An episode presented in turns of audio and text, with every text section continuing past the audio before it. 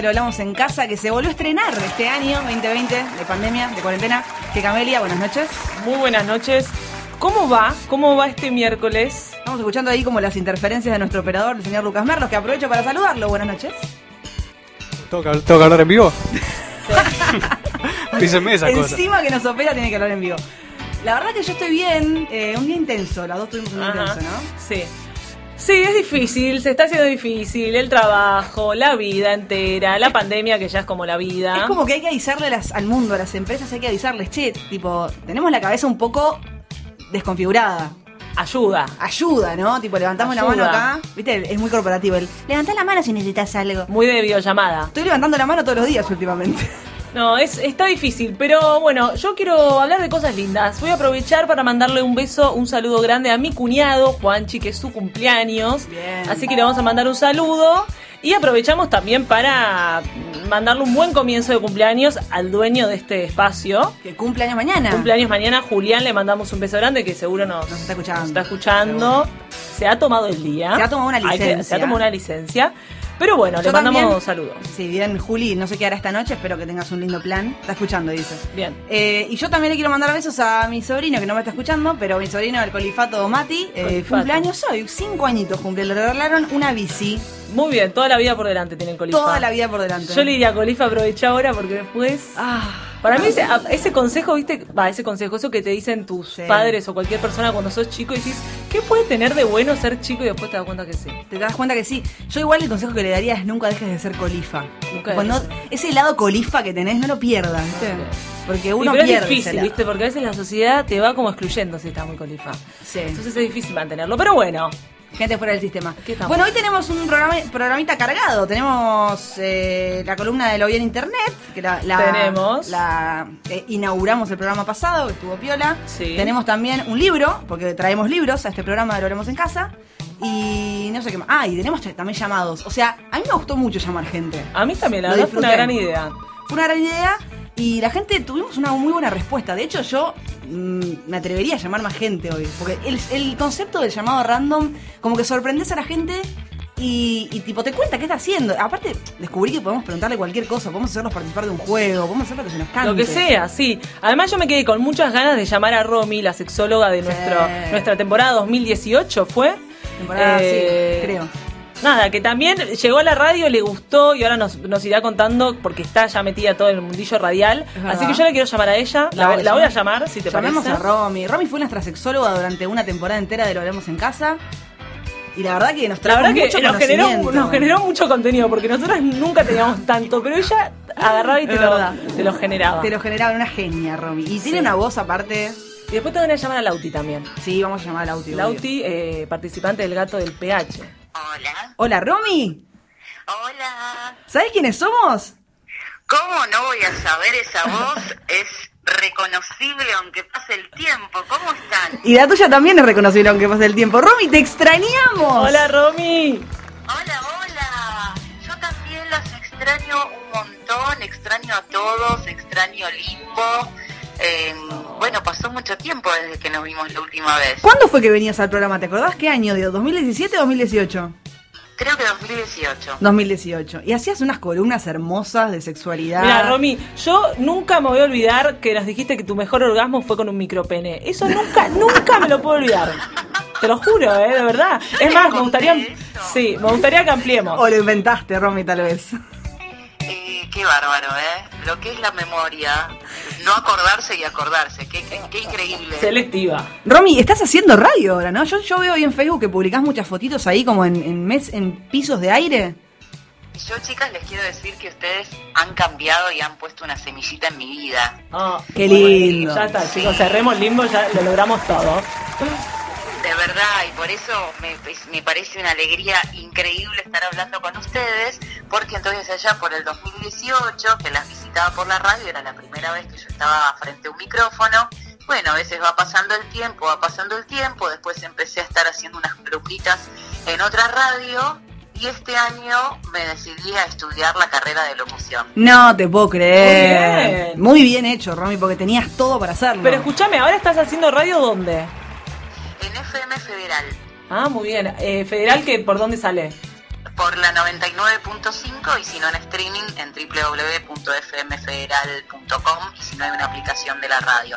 Es un programa dedicado a salud, derecho, actualidad, de interés general. Mirá qué bien. Eh, Pero, Romy, llegaste al ideal antes que nosotros. O sea, ¿cómo es esto? tipo, te plantamos la semillita y te, te nos adelantaste. Bueno, el alumno supera al maestro. Evidentemente. Sé que fuimos maestras en algo.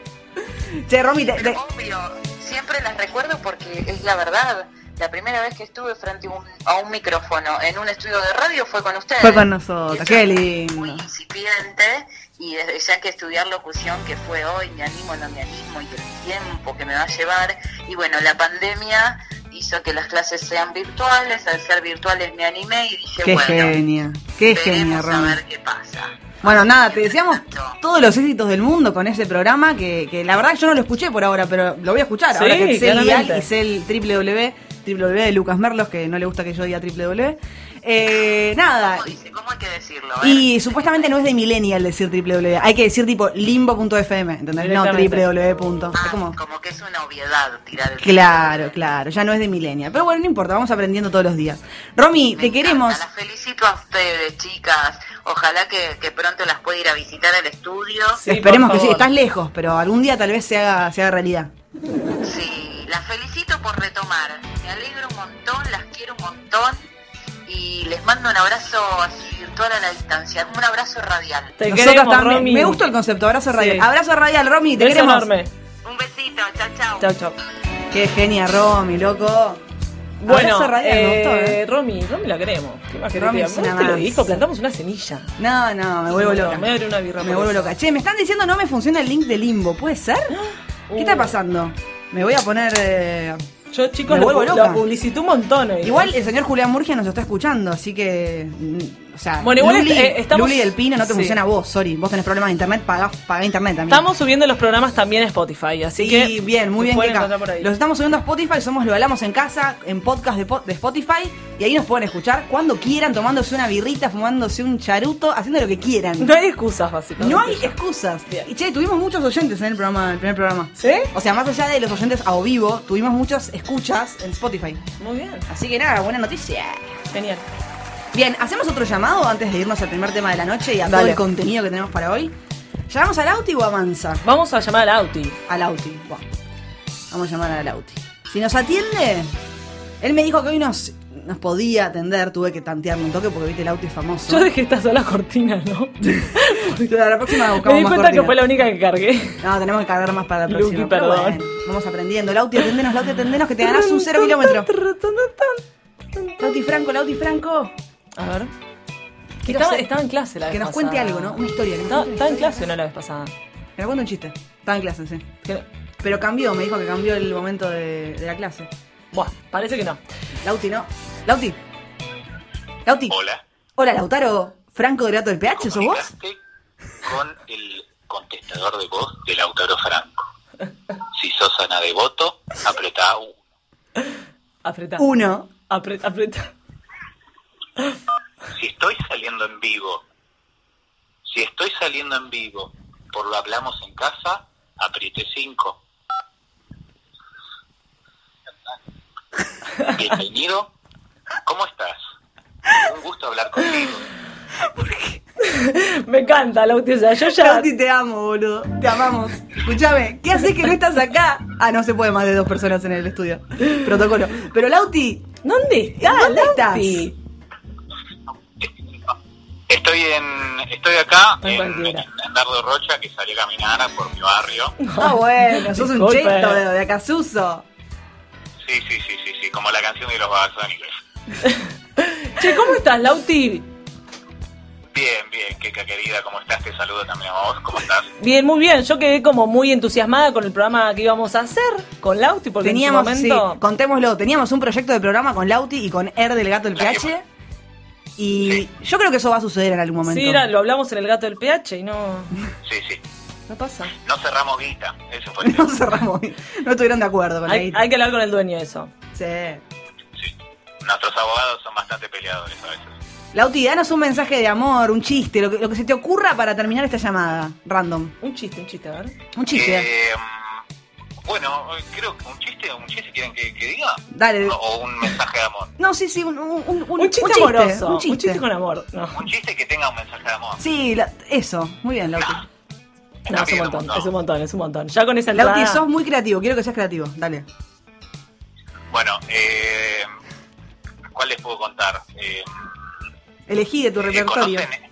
Les conté alguna vez. Yo tengo mis chistes de mi autoría. A ver. A ver, prosa, poesía. Dice, el otro día eh, rendí un examen de, de comunismo chino Sí. y me fue más o menos. ¡Excelente! ¡Está bien! Está bien. Está mal, pero no Ya tan lo he mal. contado en vivo limbo. Ya lo he contado en vivo en limbo y, y Ah, ya, ya me han abucheado. Repetición, señor. Buah, está bien, Yo está bien. tengo, igual. un- yo tengo una trilogía marxista. Sí. que son tres chistes sobre sobre el comunismo, sobre los Red, los red Compañeros. Ajá. Eh, pero bueno, no sé si contarla ahora porque. Sí, decí no, los no, otros dos y Mirá. cerramos con eso. Decí los otros dos y nos vamos a un tema. Decí los seguidos, eh. uf. Bueno, primer acto. Ernesto Guevara va a vacacionar a Punta del Este. Segundo acto. Ernesto Guevara usa una, cam- cam- eh, una chomba de Tommy Hilfiger. Tercer acto. Ernesto Guevara va al Northlands. ¿Cómo se llama la obra? Eh, neoliberalismo Guevara. El Cheto Guevara. ¡Está bien! ¡Está bien! Una más, una más Y nos vamos, nos vamos un tema último, la trilogía marxista para que vean que sí se puede hacer humor con comunismo. A ver. Bien. Eh, el otro día eh, rendí, eh, bueno, tuvimos una materia que era sobre comunismo, pero me fue mal y me la llevé a Marxo. Y con eso me despido. Chao, Lauti, te amamos.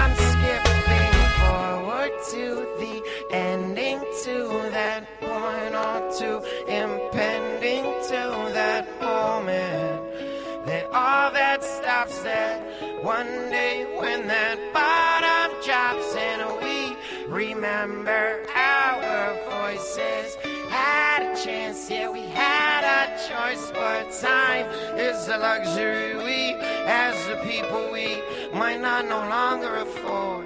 So I don't wanna wait today for something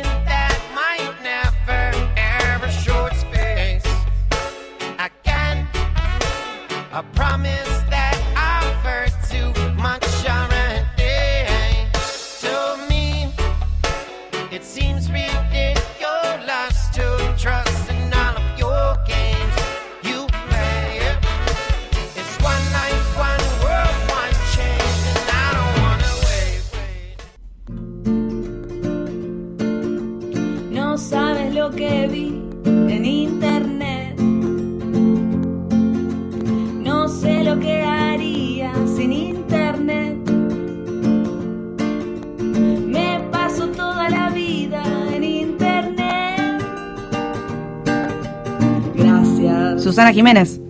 por internet.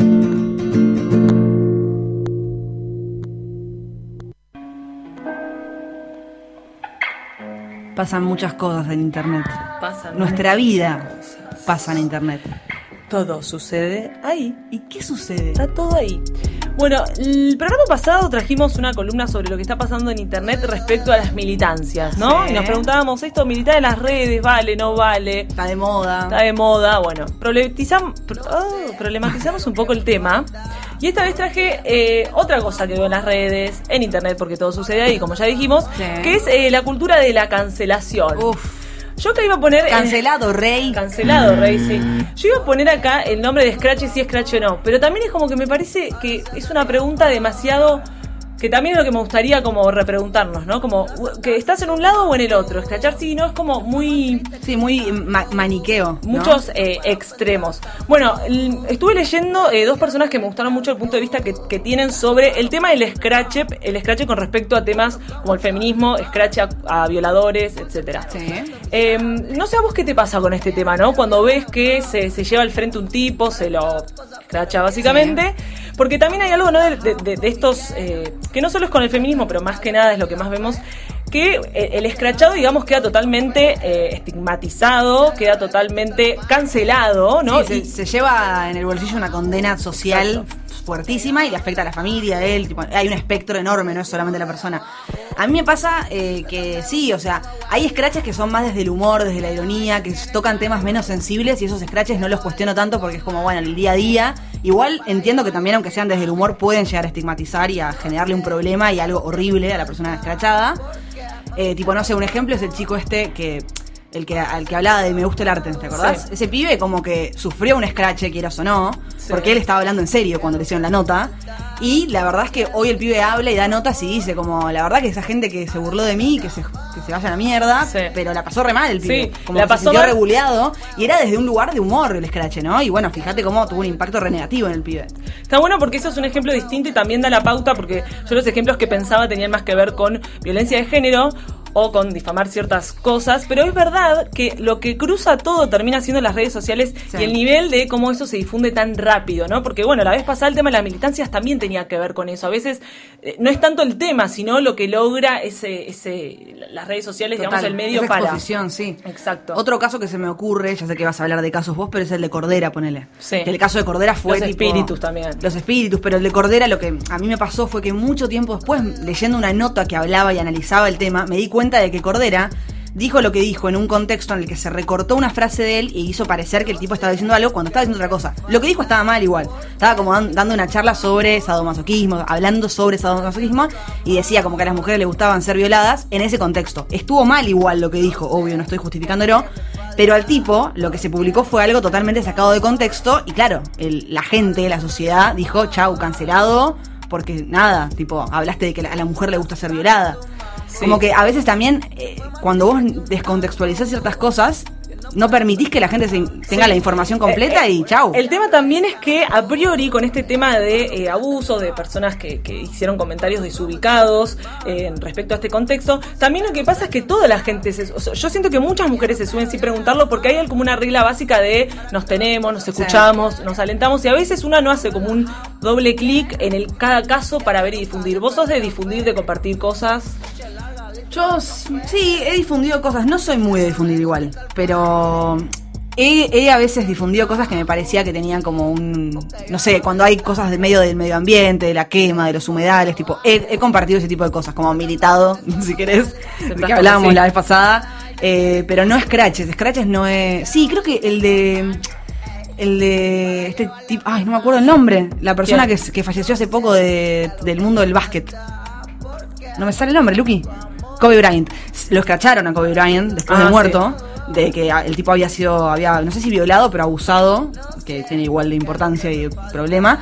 Y nada, eso creo que lo compartí. Porque había leído una nota como que parecía bastante real. Igual, de vuelta, caigo en esto mismo que estás diciendo vos, el doble clic, ¿no? Como que no sé si hay una, realmente una confirmación de que eso era real o no. Pero el scratch está, viste, ahora está muy de moda y esos temas son muy sensibles y forman parte de los valores sociales que hoy nos, nos, nos conforman. Sí, y además un poco lo que la, las- la entrevista que yo traía de Alejandra Cohen, que es una psicoanalista y docente, y también algunas cosas que dice Florencia Angileta, que es licenciada en letras, que las dos le dan como un- una visión muy distinta al tema de eh, la cultura de la cancelación, como que tienen un punto de vista que es muy negativo, obviamente se las, se las critica por esto de, ah, bueno, no querés escrachar, Sí. pero dicen algo interesante que es muchas veces, primero que, que- que ir a escrachar lo que tiene que ver es con una solución rápida, ¿no? Porque también es algo Sí. que genera impacto y que no termina como eh, ejerciendo, o sea, eh, de- apágame los medios. Perdón, perdón, es el mail de laburo, qué- qué bajón. No termina ejerciendo en realidad lo- eh, el largo plazo que se necesita para algunas cosas, ¿no? Y esa cosa de reacción del momento que después no termina en nada. Pero otra cosa que también me parece muy interesante, ¿no? Más allá de, de esto de lo que se puede perjudicar al otro en, en- en esa denuncia, también me pasa que ella plantea esta cuestión, Alejandra Cohen, esta división entre lo íntimo y lo privado, que también me gustó, porque ahora ah, se, se difunden cosas que no tienen que ver ya con algo privado, sino con la intimidad de cada uno. Y tampoco todos tenemos que salir a contar, ¿no? Como que también está ese imperativo de salir a contar si alguna vez te, ¿no? Entonces también es como que ella le da esta visión de imperativo de salir a escrachar, ¿no? Y de Sí. que el primero que hizo algo, salir a escrachar. A mí lo que, un caso que me llamó mucho la atención y me hizo pensar sobre todo esto, eh, es el caso de Diego Latorre, con el audio de la puntita. Sí, tremendo. Bueno, yo escuchaba a la hija hablar a, a Lola, que eh, la escuchaba hablar, pero no, ella llorando de verdad decía que se le había roto el vínculo con el papá y que el papá le daba asco, porque obviamente llegaba a la escuela y todos sabían lo que, lo, lo- lo que el papá le había dicho a alguien. Entonces digo, como a eso me llamó mucho la atención porque realmente rompe, rompe familias, rompe vínculos y puede generar un daño que es irreparable. Sí, sí, que- o que puede llevar muchos años repararlo, o que, te- no sé, depende de la persona y la familia que tengas, te puede costar un montón. Eh, sí, y también hay scratches, no sé, poner lo, lo que te contaba antes de que entráramos acá a Limbo, lo de Vicky Cipolitakis, ponele. O sea, Sí. Vicky Cipolitakis básicamente empezó a pedir un montón de canjes, creo que tenemos audios para mostrar, porque realmente esto es gracioso, pero también forma parte de un scratch, porque no, vos hablabas recién de lo privado y lo íntimo, Sí. y no deja de ser una exposición de la intimidad de Vicky Cipolitakis pidiendo un canje, que es algo re íntimo, ¿viste? Tipo, la conversación entre Vicky y el dueño de un chino. Y la mina está diciendo, tipo, necesito agua, arroz, leche, tipo, bueno, pon- a ver, pongamos algo de Vicky a ver qué, qué, qué, Claro, qué claro, pide. es tremendo. eso es meme Te después. cagas de risa, pero Perdón, yo te estoy pasando muy poquitas cosas, aguas saborizadas puede ser. Armate algo copado que parezca abundante, mete cositas así, azúcar y después me mandas una foto y de última, eh, no sé, tú mandas una foto y si está todo ok te paso la DIN y me lo mandás, pero que no quede poquito, ¿viste? Porque si no me va a costar mucho agradecer, me va a traer como quilombo a la gente que me abona la pública, soy sincera. Como que ella le está, le está pidiendo, ¿viste? El chino Sí. agua, arroz, leche, agua sin sodio. O sea, la, la, tipo. la- la escrachan a ella. En un momento de del canje le pide pilas, chiques. Le pide pilas al chino. Y es como, a ver, acá Igual estamos soy- reproduciendo ¿por el qué- ¿Por scratch, qué ¿no? chino haría un canje con Vicky Cipolita? No sé, pero lo loco es que Vicky Cipolita que sabe que le está hablando un chino, lo está hablando una empresa gigante que tipo factura un montón de guita al mes. Entonces es como, es loco, porque el Scratcher acá lo que está diciendo es Vicky, tipo, dejate de joder, anda a comprar pilas al kiosco, boludo, Claro, bajá las escaleras, pila. o bajá tipo los dos pisos de tu edificio y comprá eso. Media pila. Y es un Scratch que es gracioso que lo levantaron un montón de influencers riéndose del tema y diciendo tipo, Vicky te rebanco, pero sos una rata. Sí. Y a la mina, tipo, capaz no le importa. No, bueno, en ese caso yo creo que a veces suma ese personaje que cada uno se hace en las redes y Sí. esa exposición que uno tiene, pero con el tema quizás de la violencia de género cobra obviamente otras, ot- otra gravedad por las consecuencias que puede generar, muchos casos que fueron falsos acá, no- viste que está también esta cosa de, bueno, no, no vengas a decir cuando justo no hubo violencia con, en este momento, Obvio. pero también me parece que hay que medir un poco eso. eh, Rita Segato, que es súper referente del feminismo, habla también como no de hacer no hacer una política del enemigo, ¿no? Y tampoco ir a destruir, o sea, ir a destruir o usar herramientas con las que una se vio afectada. Sé que lo estoy diciendo en términos quizás muy idealistas y que en la práctica si alguien sufre un abuso o lo que sea, sale a qui- quiere que, que salir a- a matarlo a ese otro, ¿no? No literalmente, pero un poco sí. Sí. Eh, pero- que creo que durante tanto, tanto tiempo no se visibilizaron estas cosas que ahora se quiere visibilizar todo, hasta lo que no está tan comprobado y lo que no tiene este doble clic del que hablábamos. Es como, bueno, ya está, ya se militó tanto en contra de esto que ahora militemos a favor, aunque no, no sepamos si es verdad o no. Como es una, es una cosa medio así, ¿entendés? Sí, sí, también me parece que es interesante replantear en estos tiemp- tiempos y qué maneras tenemos de, eh, de, de no generar el scratch, pero sí de visibilizar. Obviamente también acá entra cuestión política, rol del. Estado, porque ahí es quien deben agarrar. Pero digo, me parecía interesante un poco medir estas cosas que compartimos en redes. eh, no, no como lección de vida, pero, pero sí me parece que el tema del scratch es un tema grave que se naturalizó bastante como una forma de, de reclamo y de- de exposición que habría que repensar. Me quedo con eso. Hay que repensarlo un poco. No hay hay que pensar, no hay remate. y hay que pensar antes también de compartir las cosas, que eso tipo también pasó mucho en la pandemia, ¿no? Con esto de compartir cualquier cosa que te llega. Bueno, a mí los scratches entran ahí. sí. Tipo, yo lo hice, ¿no? Con Kobe Bryant. Eh, digo, a, a todo el mundo Sí. le pasa y a veces Bueno, uno comparte cosas que no están chequeadas. Los scratches un poco también eh, tomaron fuerza con el tema de Artés, ese fue como el gran Sí. tema. Si bien el tema de los scratches es ah, de hace muchos años, la agrupación Hijos, que era una agrupación que que bueno, luchaba, o sea, reclamaba contra la dictadura Sí. y iba a la casa de los asesinos a gritar en las puertas de las casas en el noventa y pico, noventa y cinco creo que fue, digamos. Eso fueron, eran los primeros scratches, es como Sí. que son esos scratches, pero Todo pasó, todo pasaba de otra manera y eh, más analógicamente, pero todo sucede hace años, o sea, no es algo nuevo. Las redes lo enfatizan y Twitter tipo es el rey, ¿no? El emperador del scratch para mí, donde Sí. pasan las cosas más, más bur- burdas. Sí. Pero sí. Ah, al final no tiene que ver un poco con eso, con el medio, que hay algunas cuestiones como inherentes a las redes, que cualquier tema que caiga ahí produce una circulación peligrosa. Inminente. Vamos a pedir una opinión. Yo tengo ganas de hacer un llamado random y Dale. vamos a pedir una opinión sobre este tema porque yo creo que esta persona nos está escuchando y si no se lo pedimos a día, ad hoc, como dirían en las empresas. Los a ver hacemos si nos atienden. improvisar a todos. Me gusta. Bueno, eso pasó, en, eso pasó en internet. Sí, internet, pasó. ¿viste que en internet se improvisa poco? Hola, Hola, Lucas Mansi.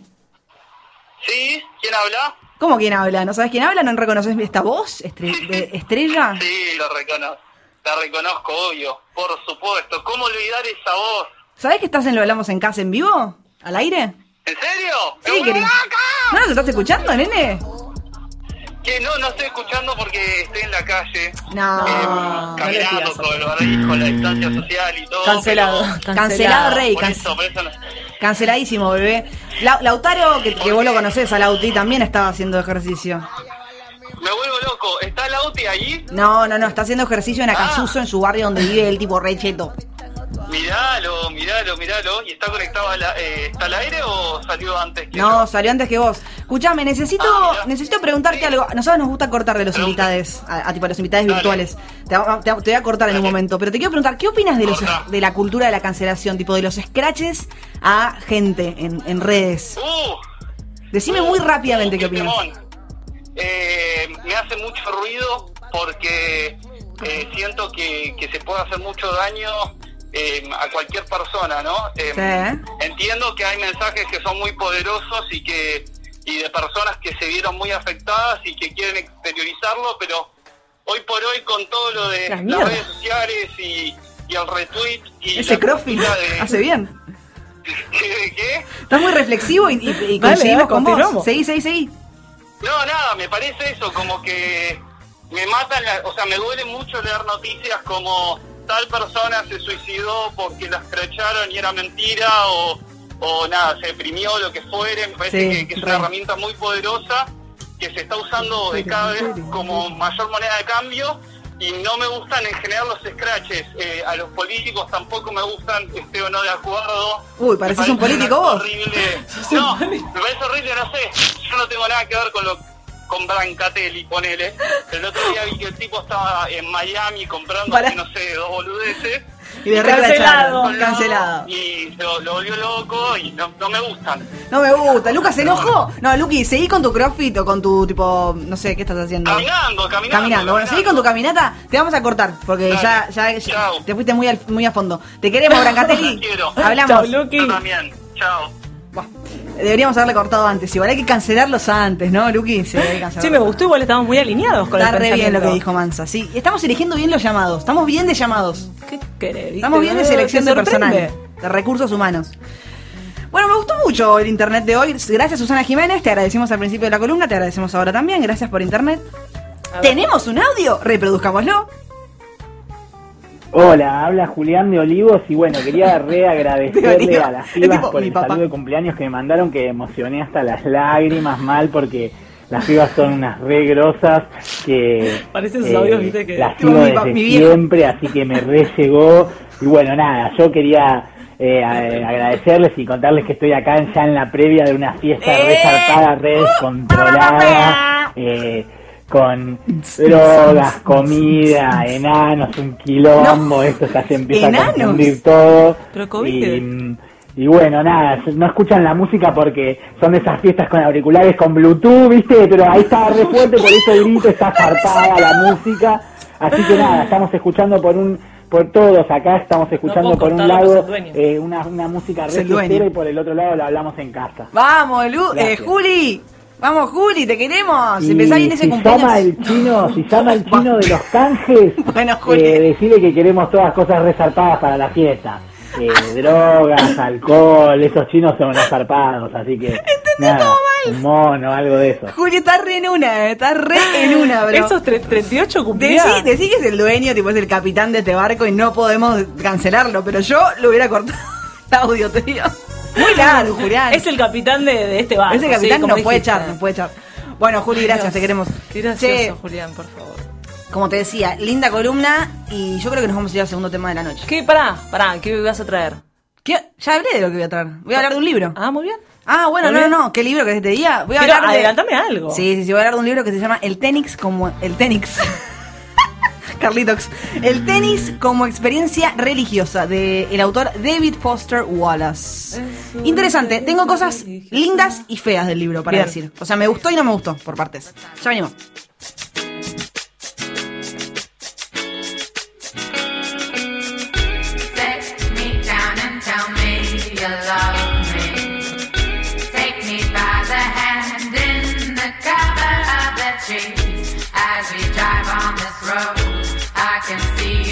Know how much, how much you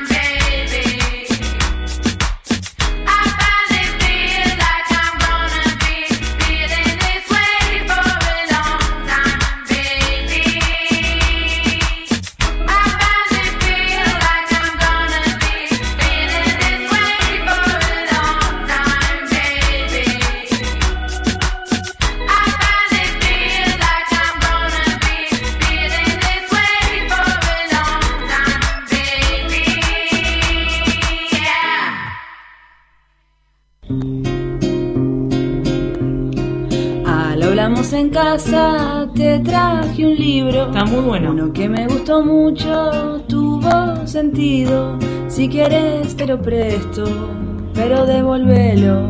Ahora te voy a leer una partecita. Al hablamos en casa, te traje un libro. Podés llevártelo, Va bien pero libro. devuélvelo. Por favor que vuelva, ¿eh?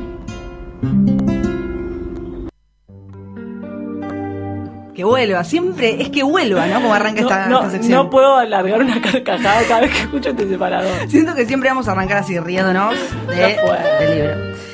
Bueno, hoy voy a hablar yo de un libro. Voy a hablar de, como dije ¿Qué me en el bloque pasado, del señor David Foster Wallace, que es un autor norteamericano que nació en Nueva York. Y es un tipo que es conocido, muy conocido en Estados Unidos. Es considerado como uno de los novelistas más grandes de Norteamérica y de la, de la lengua inglesa, sobre todo. Esas cosas y esas licencias yo no las conozco tanto, pero nada, no le doy tanta bola, pero sí. Y Pero sí. el tipo se suicidó en 2008. Pero bueno, antes de suicidarse, unos años antes, escribió El tenis como experiencia religiosa. Ah, pero me una experiencia religiosa.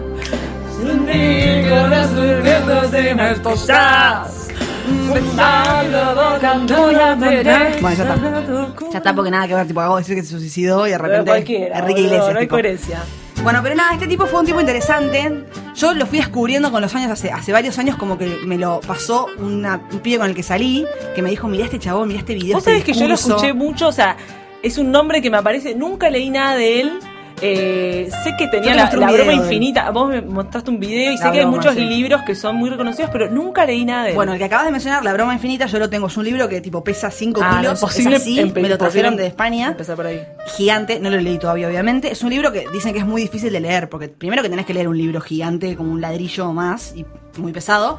Y segundo, que es un tipo que tiene una narrativa y una forma de escribir pesada, digamos. Es increíble y es muy rico y brillante en muchos aspectos, pero tenés que, tener, tenés que estar metido. Yo siento, ganas. yo siento que La Broma Infinita, que es un libro muy grande, es para leerlo, tipo, no sé, pausándolo y metiendo, echando con otros libros en el medio. Claro. Está bien, pero bueno, sí. hablemos del que traje hoy. Lo traje, porque Keka me enseñó a traer los libros y a que se puedan tocar Me y ver Del Random House. del Random Houses. Ajá. Eh, es un libro que se publicó en Qué buena 1996. Eh, mentira, perdón.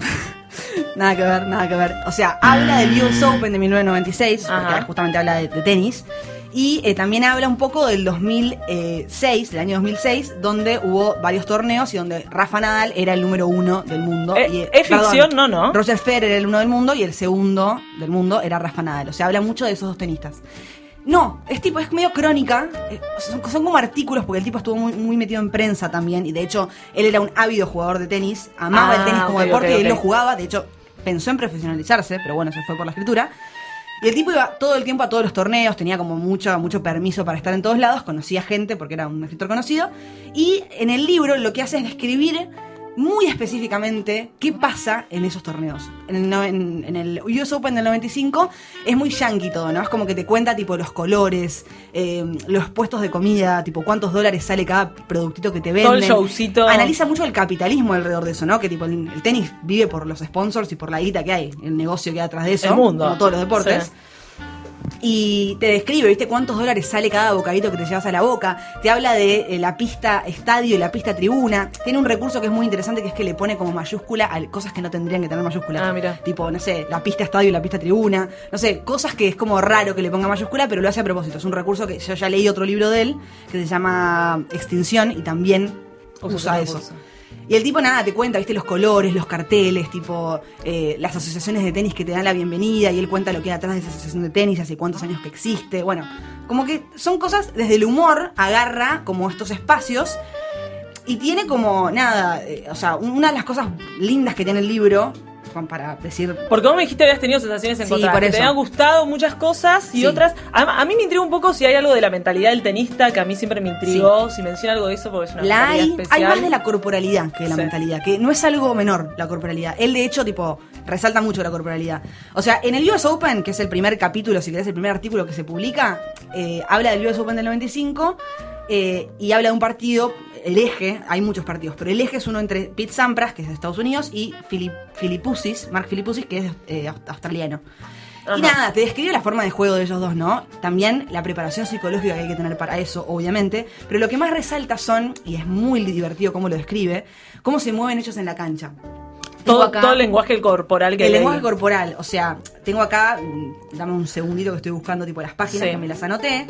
Sí, además también él siendo tenista, eh, digamos, tiene Bueno. todo ese conocimiento. Ah, me, me encanta que se aire- cayeron todas sí, las páginas. Cuento al aire que se me rompió el libro en el medio del proceso. Acordate que para leer, después quiero que, o sea, hasta acá va interesante, digo, después quiero que me cuentes por Sí, qué no. obvio. Pero acordate que para leer, yo escuché el programa pasado y me costó leer, porque hay que ponerse en un mood. Entonces, si querés tomar tu tiempo, Total. Bueno, acá eh, lo que te decía que es muy interesante es cómo describe la corporalidad de los jugadores y qué creativo que se pone para describirlo. O sea, te hace sentir como que estás ahí. Acá habla de Sampras, dice, es la primera vez que veo jugar en directo a Sampras y me doy cuenta de que es un atleta mucho más atractivo de lo que parece en televisión. No es especialmente alto ni musculoso, pero su servicio tiene un efecto casi wa- wagneriano, Wagner el músico, y desde tan cerca se puede ver que es porque Sampras posee una combinación mágica de flexibilidad, sincronización, que le permite poner toda la espalda y el tronco en juego en el servicio. Puede dar un latigazo con el cuerpo entero en vez de únicamente con la muñeca. Y esto tiene algo que ver con la forma encorvada y cómo agacha y, perdón, y como agachada con que inicie el movimiento del saque, levantando únicamente la punta del pie adelantado y usando la parte superior de la raqueta como punto de mira, como si estuviera manejando una ballesta. Una serie de movimientos que por la tele resulta excéntrica y llena de tics, pero en persona hace que su cuerpo entero parezca un enorme músculo alargado, una especie de anguila enojada que se prepara para retorcerse. Una obra de arte, Una básicamente. obra de arte. describe. O sea, es- describe una obra de arte porque el tipo es fanático. O sea, no olvidemos la pasión que tiene el tipo por eso. Entonces, la corporalidad de los jugadores, él las ve desde un lugar, viste, de sí, fanático, sí. De, de enfermo del tenis. Sí, sí, parece que, que está describiendo una escultura. Eh, exacto. Esto lo hace en muchos momentos del libro, Sí. que son las partes que yo más resalto. Cómo resalta la corporalidad. De hecho, voy a volver a leer. Perdón, es mucha lectura No, capaz, lea, pero, lea. pero es muy lindo cómo él en un momento destaca, eh, bueno, a veces acá dice Sampras, por otro lado parece flotar como si fuera caspa por toda la pista. O sea, te habla de la, te, te Claro. diferencia a Filipusis de Sampras porque Filipusis es más burdo, más pesado, más real, más humano, y Sampras es mucho más como Elegante. caspita, es elegante, va rápido, tiene sus defectos también, y Filipusis es mejor que él en otros aspectos, pero nada, él como que le termina ganando por esa forma de Sí, flotar. también son como me- metáforas, digo, que mezclan el mundo, de- o sea, la cancha de tenis con, con la caspa, digo. Eh, combinaciones raras también para juntar. Total. ¿Qué me vas a leer ahora? Después te voy a leer la página 70, que en realidad esto lo quería dejar para el final porque es increíble. pero dejarlo para el final, no, dejarlo para el final. ¿Lo dejo para el final? Sí, por supuesto. Nada, después, a ver, me, me anoté muchas cosas. Una cosa mala del libro, voy a mechar Sí. entre cosas buenas y malas, es que es medio machirulo. ¿Por qué digo machirulo? Primero, este libro, o sea, es un libro publicado antes del 2008, habían un montón de cosas que no se habían descubierto en ese momento, o no se habían empezado a hablar, no se habían visibilizado. Sí, igual ahora se visibilizan y también escriben. Total. Y el primer artículo, que es del, del 95, que se publica en el 90, o sea, el artículo se publica en el 96, no estuvo tan mal lo que dije al principio, me sentí una burra. ¿no? Em, importa, está mal. No, que- no importaba. la mujer no tiene mucho lugar en el tenis. Hoy por hoy hay mucha, tiene muy poco lugar. Y en ese momento tenía menos que ahora. Y cuando él escribe eso, me pasa que el tipo es como que no se lo cuestiona, no lo critica. Y él es un tipo que parece que es un tipo muy cuestionador y crítico de la sociedad y cómo, nos, sí. cómo hablamos, cómo, qué lugar le damos a ciertas cosas en la vida, ¿no? A la, a la mujer, al hombre, a los géneros, tipo. Y el tipo es como que habla de la mujer como nada medio burlándose, medio en forma de sátira, de tipo, hay esta mina y esta mina que van a jugar, no lo voy a leer, pero dice eso. Eh, y hay 38 personas total contadas con los dedos de la mano, o sea, contadas. Que las eh, vienen a 38 ver. personas en la tribuna, no hay nadie. Solo puedo decir, lo único que puedo decir de estas dos mujeres es que tienen los antebrazos más grandes que yo, dice. Claro. Es como, no sé, tipo, Sí, es una lectura que vos hoy el te torneo choca. es masculino, Claro. ¿viste? El torneo es masculino y lo que de lo que se habla es de lo masculino. Sí, también puede ser que esté evidenciando algo, de alguna manera lo esté denunciando de una forma más Total. eh, distinta, pero sí, puede estar raro. Es, es también difícil a veces tener lecturas actuales de, de cosas que hoy están cambiando, ¿no? Como leer con esta mirada cosas de antes. Sí, Lo hemos hablado, separar la obra del artista, todo. Exacto, Esos exacto. Eh, me parece que el tipo igual podría haber tenido una visión crítica de esto. No la, tal vez no eligió no, no visibilizarla desde, ese- desde ese lugar, sino simplemente contarlo. Sí, más- yo creo más que crónica. quizás lo que no te gustó también es que un poco a veces el autor te defrauda o pensás que tenga cierto pensamiento exacto. y no lo tiene. Lo tenía medio arriba por, por cosas y de repente este libro me terminó "Ma, bueno, hay unas cosas que no me estaban Ah, cerrando. son medio machirulo. Son medio machirulo, o tal vez no, no lo sé, no lo voy a comprobar nunca, no está vivo para que vaya, vaya y le pregunte, le toque la puerta. Pero Ajá. bueno, Eh, un, un par de cositas más voy a decir. eh, que es muy diferente. Él tiene un recurso también que usa mucho en todos sus libros, que es que usa mucho el pie de página. Te pone un tipo, al lado de una oración te pone un 25 y abajo lees 25 y hay un pie de página que puede durar una página. Es increíble. Hay un pie de página que lo voy a leer, si me lo permitís. Por, por favor. Porque es realmente brillante. Eh, donde habla de algo medio sociológico, es como medio... Bueno, tiene una mirada social, esto que decías de Total. al capitalismo. Tiene una mirada Fue publicista, social. ¿no? Este tipo, sí, chicos, no. Yo, Fue publicista, Yo sé que es re famoso, estuvo pero no metido nada. en, pu- en publicidad, estuvo metido en prensa, es- fue Todo. medio de todo. Acá habla de los revendedores, esto lo conocemos, A ¿no? ver. Hoy pasa también esto. eh, El mundo de los revendedores y la gente que no tiene entradas a la hora de llegar. En el mundo del tenis también. Sí. Pero esto Eh, quiero leerlo porque es un pie de página, no es parte del libro oficial, es un pie de página. Dice, los revendedores piden y obtienen 125 dólares por un pase general. Y, por lo menos en un caso, el doble de esa cantidad por una butaca de la fila 11 de la pista estadio para ver los partidos de la tarde. La recta final del paseo que lleva hasta la entrada alberga a abundantes revendedores que hacen sus llamamientos llenos de elipsis desde el césped de los márgenes y sin embargo, por extraño que parezca, hay el mismo número de individuos de aspecto furtivo plantados en los márgenes y preguntando en voz alta si, si a alguien le sobra una entrada o si alguien se quiere vender la suya La puerta del boliche. que de revendedores. O sea, la misma cantidad de gente que quiere que de revendedores.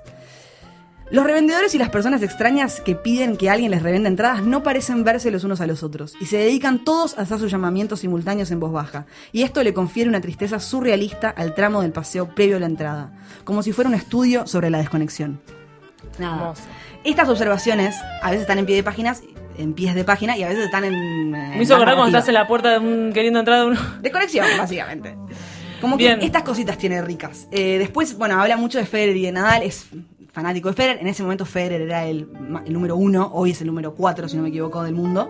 Y está, creo que cuarto después de Nadal. Pero en ese momento el primero era Federer, el segundo era Nadal. Yo y te, te lo compro, juego te lo compro porque siento que tiene una lectura bastante rápida, así que a mí eh, me, Sí, has, sí. me has convencido. Es un libro, una novela no tan larga, lo cual, ah, bueno. Es cortita, sí, es cortita. Eso está gusta, bueno. Es muy de bolsillo. Es muy bolsillo, sí.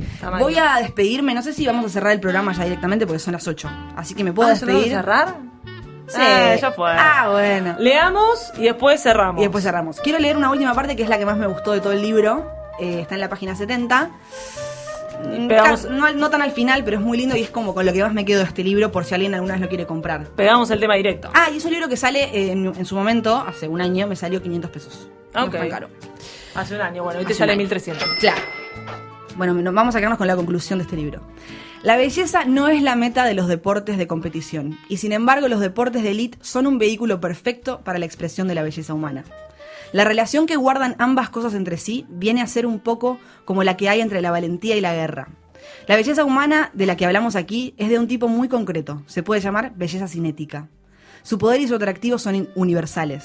No tiene nada que ver ni con el sexo ni con las normas culturales. Con lo que tiene que ver, en realidad, es con la reconciliación de los seres humanos con el hecho de tener un cuerpo. Me pareció lindo. La corporalidad, Está muy bien. el tenis, la mente, lo que sea.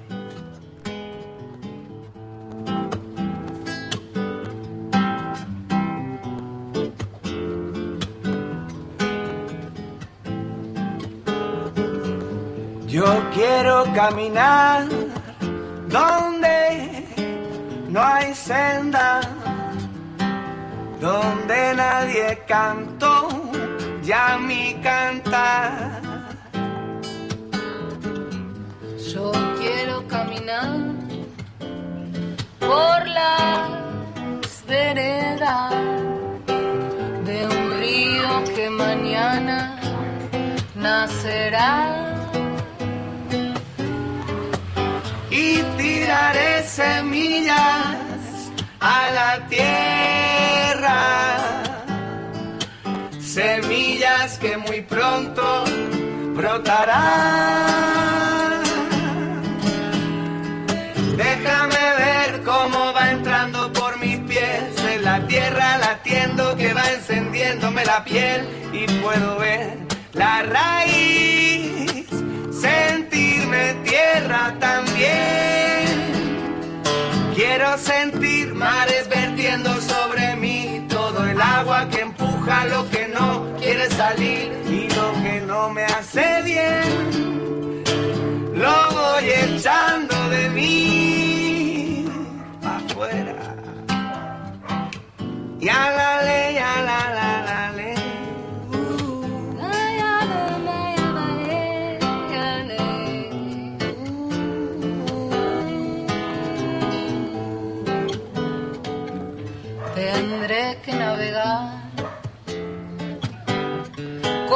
Contra mareas que tratan de arrastrarme hasta el final. Más quiero yo volar con alas nuevas que iré haciendo de acordes y al compás del ritmo y tiraré semillas a la tierra. Semillas que muy pronto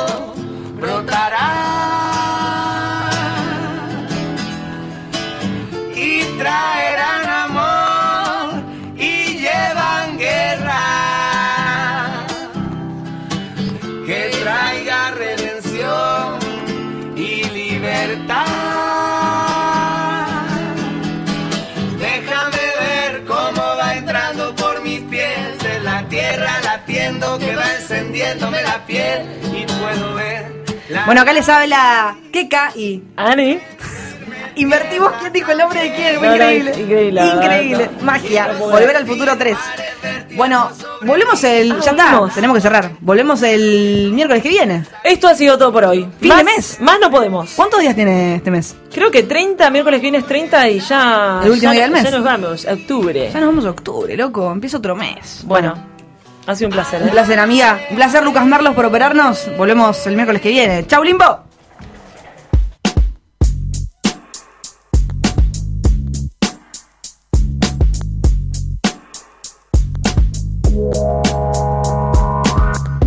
Vamos con un chiste de watch, vamos con un chiste de watch. Vamos con un chiste de watch, vamos con un chiste de watch. Sí que no sabía lo que iba a pasar. Vamos a pasear por la mejor ciudad. Quiero debatir y no sé, quiero debatir si no sé. De nuevo confundí mi espectador ideal. Vamos a olvidarnos de que vamos a morir. Sabe decidir qué es lo que vamos a comer. Vamos con un chiste de watch. Un, dos, tres, out. Espectáculo ligero, soy un boy scout. Portaba una gomera como bar. Ahora puse pausa en el botón de estar. El pibi Pablo baile en el barrio. Anarco líder, acá no hay dealer. Tomemos una regio de una flores de Bach. Cortemos con los chistes de match. Vamos con un chiste de watch. Vamos con un chiste de watch. Vamos con un chiste de watch. Vamos con un chiste de watch. Tenemos parecido lo de los planetas. Muy parecido, girándome. Sé, debo estar en la intensidad.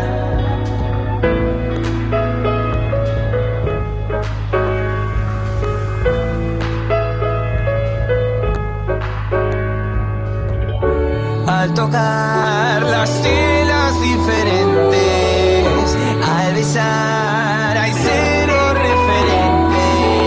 Así que no sabía qué lo que iba a pasar. Pasear por la mejor ciudad. Quiero debatir y no sé, quiero debatir y no sé. De nuevo confundí mi espectador ideal. Sabe decidir qué es lo que vamos a comer. Vamos a olvidarnos de que vamos a morir. Vamos con el chiste del watch. Vamos con un chiste de watch. Vamos con un chiste de watch. Vamos con un chiste de watch. Vamos con los chistes del watch. Vamos con un chiste de watch. Tenemos parecido lo de los planetas. El pibi Pablo baile en el barrio. Acá no lo lidera, narcodile.